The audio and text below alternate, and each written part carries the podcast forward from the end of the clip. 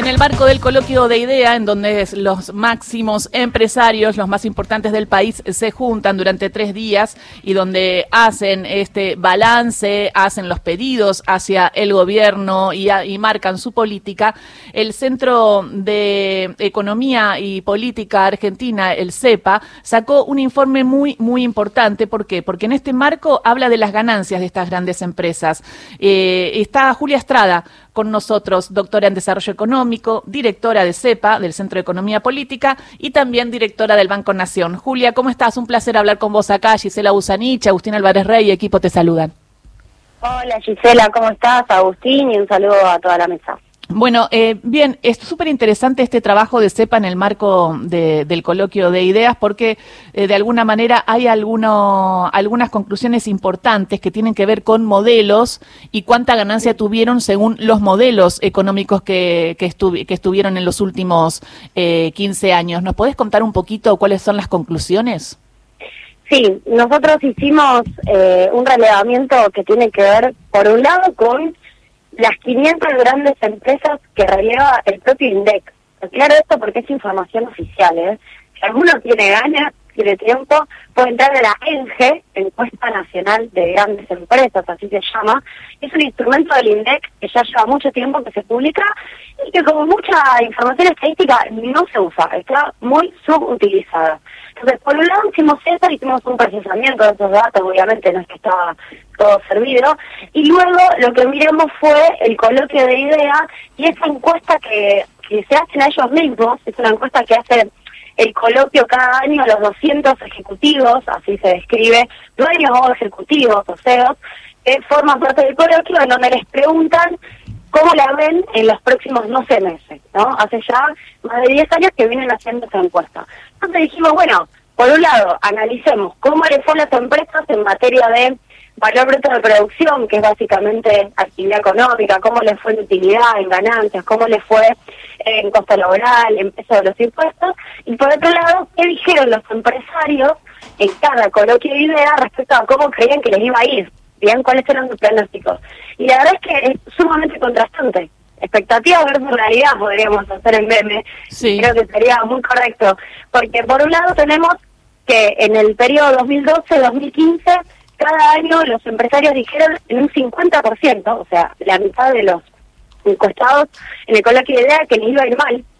Estábamos bajo el gobierno de Cristina. Cuando se produce el coloquio de idea de octubre del 2015, todavía Macri no había sido electo por tuvo balotaje, pero había expectativas muy claras para que ganara. Eso se da vuelta y dicen que en realidad les va a ir muchísimo mejor con el próximo gobierno eh, tiene expectativas positivas. Exactamente se da vuelta eh, como si fuera 180 grados. El 50% de antes ahora es el 50% de, más, más optimista. Y cuando vamos a octubre del 2019, de nuevo, eh, el Frente de Todos, candidato a ser gobierno, ya peor todavía, el 60% dice que les va a ir mal. Directamente una mirada muy negativa. Cuando vamos a los datos, la primera con, constatación empírica es tienen ventas anuales, perdón, utilidades anuales en dólares, las medimos en dólares para hacerlo comparativo y más fácil, de 21 mil millones de dólares promedio anual en el gobierno de Cristina, estoy hablando de las 500 grandes empresas, entre 2012 y 2015, eh, y en el periodo de Macri, 2016-2019, tienen utilidades anuales por 16 mil millones de dólares, o sea, un 20-25% menos concreto, utilidad, ganancia. Vamos a ventas y da lo mismo, tienen ahí el informe disponible, lo hicimos con eh, el ROA, que me parece que es un indicador de los más interesantes, que es la rentabilidad sobre activos, el retorno sobre activos, es una medición tradicional del sistema del mercado, y lo hicimos sobre ROA, que es rentabilidad sobre equity, que sería patrimonio neto. Bueno, en todos los casos vamos a ver mayores ganancias o mayores ventas en el periodo de 2012-2015 versus el periodo 2016-2019. Que ojo, no perdieron. Sí en el 19. ganaron un 23% menos, diríamos. Claro. No perdieron. Hubo muchas empresas, sí, en el 19, 2019, cuando ya ocurrieron las dos devaluaciones consecutivas, que estaban muy complicadas. Digo, el caso de Arcor, en dólares, muy complicada. Pero eh, esto es distinto a perder plata, ¿bien? Ahora, cuando vamos a eh, lo que pasa básicamente post pandemia, la pandemia un paréntesis el 2020, por eso tampoco perdieron, las alimenticias tuvieron eh, ventas significativas. Ahora, nos concentramos en el 2021 y en el 2022, que son los dos años ya de expansión económica, y las ventas son similares. Nosotros hicimos otro informe que lo retomamos en este, donde miramos los balances del 2022 los que ya podemos ver. Hay algunos que son cuatrimestrales, pero cuatrimestre, hay otros que son primer trimestre de 2022 y hay otros que ya se publicaron a junio. Nos da entre un 50 y un 60% de rentabilidad más en dólares respecto del mismo periodo del 2021. Bien, estamos Que una empresa te dé un 60% de rentabilidad es una locura, porque bueno, ahí se puede explicar también eh, los precios, ¿no? Porque si salen de la, de la, de la fábrica ya de, con ese precio y con esa ganancia, imagínate cuando hace todo el camino intermedio y termina en el almacén o en el supermercado. Bueno, eh, ni hablar, no nos estamos metiendo en la micro y en la formación de los precios, que obviamente es el otro capítulo y, es sumamente relevante porque cuando vamos a discutir inflación, yo, creo, lo digo porque hay dos bibliotecas, yo Julia creo que hay que discutir las empresariales, no creo que sea solamente la macro y, y no creo que este, la macro haya explicado y explique todo el proceso internacional que estamos teniendo.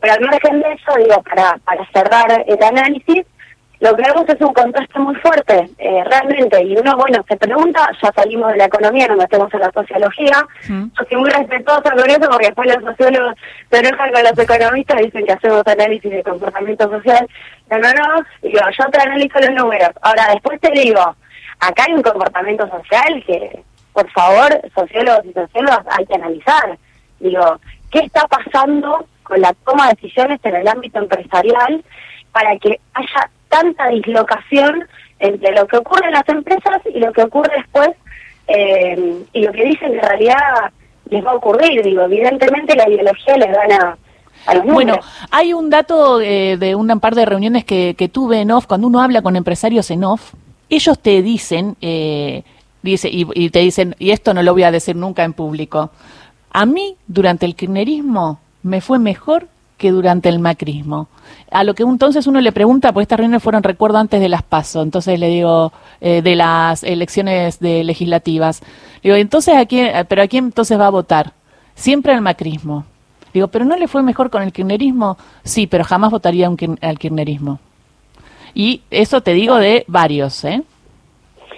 Bueno, eh, Cristina cuando hace su primera entrevista, yo me acuerdo porque fue en abril de 2016, hace una entrevista en el Instituto Patria, creo que la entrevistó Víctor Hugo, Roberto Navarro, Daniela Ballester, el Gato sí. yo me acuerdo porque ya estaba en el 5N y te acompañamos, ¿no? sí, que da una serie de entrevistas, sí, ¿y? Claro, y en un momento le preguntan, bueno, ¿cuál es tu principal autocrítica sobre tu gobierno? Abril del 16, primera entrevista.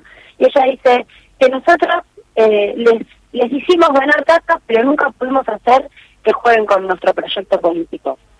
Bueno, me parece que hay conciencia de los dos lados, ¿no? Eh, y me parece que es la principal discusión, por eso también decidimos, junto con la Lecher, quien es autor también del informe y otros compañeros de CEPA, decidimos publicar estos datos de la ENGE, que ya los veníamos viendo, yo digo la ENGE, la Encuesta Nacional de Grandes Empresas, que ya los veníamos viendo, nos llamaba mucho la atención, y dijimos, bueno, ¿por qué no los publicamos en el marco del coloquio? Porque todos los años vamos a ver ahora que... Sí, se van a quejar, van a decir no ganamos, no no, no hay reglas claras, pero siguen ganando. Se hace un balance muy muy errado respecto de, la realidad. Después hay otra lectura, una sublectura, es una discusión más interna que tenemos nosotros en el CEPA, que es quizás hay otra variable que uno no contempla, que es el enriquecimiento o las posibilidades de enriquecimiento quizás de la familia propietaria de las empresas. A veces uno cree que el análisis económico es solamente cómo le va a la empresa.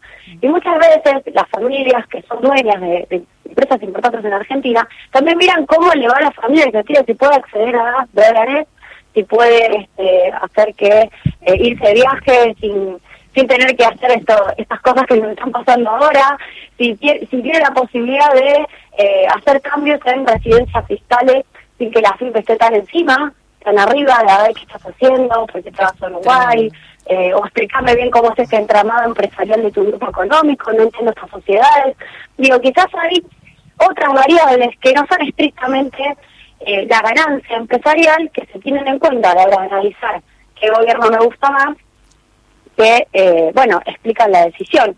Es todo un debate, digo, son cosas para estudiar. Eh, Julia Agustín, te saluda. ¿Cómo te va? Te quería Hola Agustín, ¿cómo va? Muy bien. Te quería preguntar sobre esto puntualmente porque, claro, eh, uno piensa que la, la, la, una de las principales diferencias mm, entre el gobierno de Mauricio Macri y el gobierno de Alberto Fernández, por lo menos en el inicio de cada uno, tiene que ver con las restricciones para mover el dinero, para sacarlo del país y para que ingrese eh, al país. Digo, pensando en esto que decís vos, ¿cuánto tiene que ver la política de, eh, de restricción del mercado cambiario con la posición de los de los empresarios? Bueno, yo creo que, eh, digo, ante la inexplicable actitud de rechazar gobiernos en donde las empresas se enriquecen, porque es inexplicable, uno empieza a pensar en otras opciones. Y una opción es esta, digo, evidentemente, y todos lo sabemos, digo, para los sectores que tienen capacidad de ahorro, es quienes nos están escuchando y nos llegan a fin de mes, me van a decir, Julia, a mí realmente esto no me importa, pero digo, para los sectores que tienen capacidad de ahorro, acceder a la dolarización de estos ahorros es una posibilidad de enriquecimiento en un contexto en el cual sabemos, le tengo que aclarar, digo, sabemos que la potencial de evaluación que ellos mismos después impulsan es la posibilidad de realizar esa ganancia, ¿bien? Realizar en términos económicos. Entonces, si no tenés esa posibilidad, si la tenés vedada la posibilidad de asesoramiento en dólares, más allá de que encuentran otros resquicios. Y si además tenés, hay que decirlo, una, una un organismo de control que no te deja pasar todas, porque nosotros también lo que vimos cuando reconstruimos los trabajos empresariales es que hay otras estrategias más sofisticadas para evadir, eludir e incluso jugar dinero del país que tiene que ver con los entramados societarios.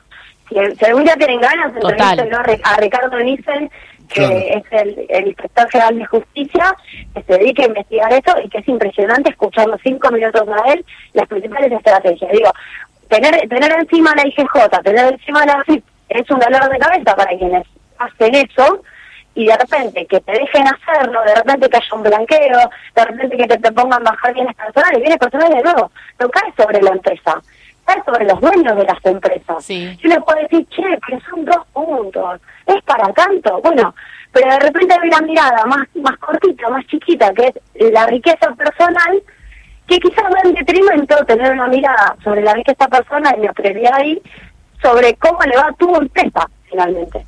Pero eso, es pero, eso, es, eh, pero eso es cultural, ¿no? Porque también Argentina es de los países que más evade, las, los argentinos y argentinas eh, eh, eh tienen un PBI afuera, no no blanqueado, diríamos, y, y, siempre y siempre hay este este tipo de, de vericuetos para zafar. Digo, ¿Es cultural? De, ¿Algo tiene que cambiar en ese sentido? Porque los países desarrollados del primer mundo, que ellos ponen de ejemplo, no, oh, tenemos que ser como Finlandia, digo, pagan impuestos altos. Totalmente. Eh, me parece que también con el paso de los años se ha logrado instalar eh, una idea de cómo tiene que funcionar el desarrollo muy distinta a cómo finalmente funciona el desarrollo.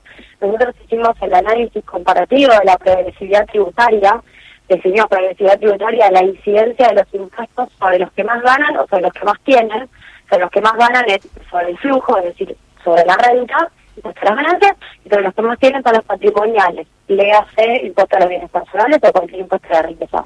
Y cuando uno mira la incidencia, nos encontramos con que Argentina está, ahora está en 38, perdón, el 40% de impuestos progresivos en el total de la recaudación, por ende tenemos el 60% de los impuestos que son regresivos, o sea, los paga el conjunto de la población, y cuando te vas a, como decía, los nórdicos, los países nórdicos, es exactamente al revés. Un 70% de la recaudación es sobre gravámenes progresivos. Argentina ahora tiene 40, Macri nos dejó el 35% de incidencia de los impuestos progresivos sobre el conjunto de la recaudación. Esta comparación internacional tampoco resiste argumentos. Yo cada vez que lo muestro, tenemos mapitas, tenemos todo tipo de infografías, eh, no, no tengo respuesta del otro lado.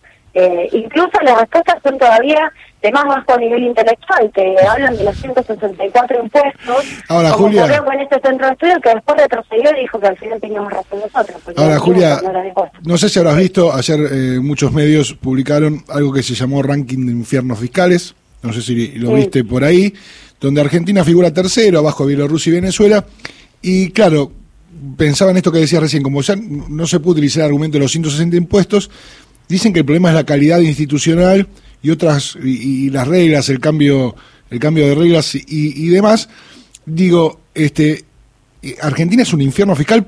Vos decías, bueno, en lo tributario no, por ahí tendríamos que, rever la carga de impuestos progresivos y, regresivos, pero ¿se puede calificar como infierno fiscal en Argentina?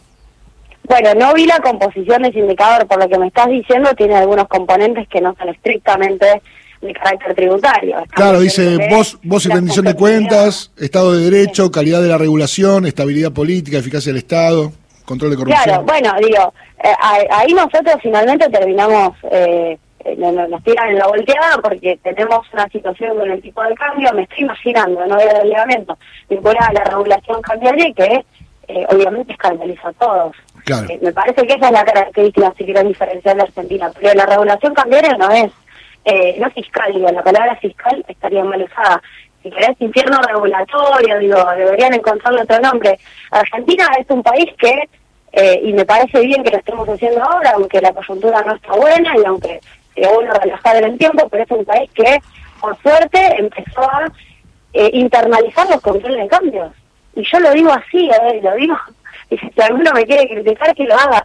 Los, los controles cambios tienen que llegar para quedarse en este país. No está bueno tener 14 dólares, y no, en algún momento sería bueno estabilizar la situación. También hay que dar estas discusiones para poder hacerlo. También hay que decir, che, la plata que está fuera debería volver, la, la soja debería liquidarse sin excepcionalidades como lo de la soja, deberíamos evitar que haya adelanto de importaciones. Bueno, también hay que dar estas discusiones para después evitar tener 14 tipos de dólares. Ahora, me imagino que va por ese lado, Agustín. La discusión, si es por la cuestión tributaria, no tiene mucho para decir de Argentina, es la realidad. Muchísimas gracias por esta charla, Julia. Clarísimo este informe de CEPA. Eh, también, si quieren, el informe está está disponible y si quieren ir a un buen eh, artículo, también me gustó mucho eh, el artículo de Raúl de la Torre sobre el informe de CEPA, ganancias de grandes empresas con quejas y reclamos. Julia, bueno, muchísimas gracias y ya ya anotamos también para poder hablar con la IGJ, que me parece interesante hablar de todo lo societario en la Argentina, que hay tela para cortar ahí. Dale, Gisela, un abrazo a vos y a todo tu equipo. Beso grande. Julia Estrada pasó por Ahí Vamos, doctora en Desarrollo Económico, directora de CEPA, el Centro de Economía Política, y además directora del Banco Nación.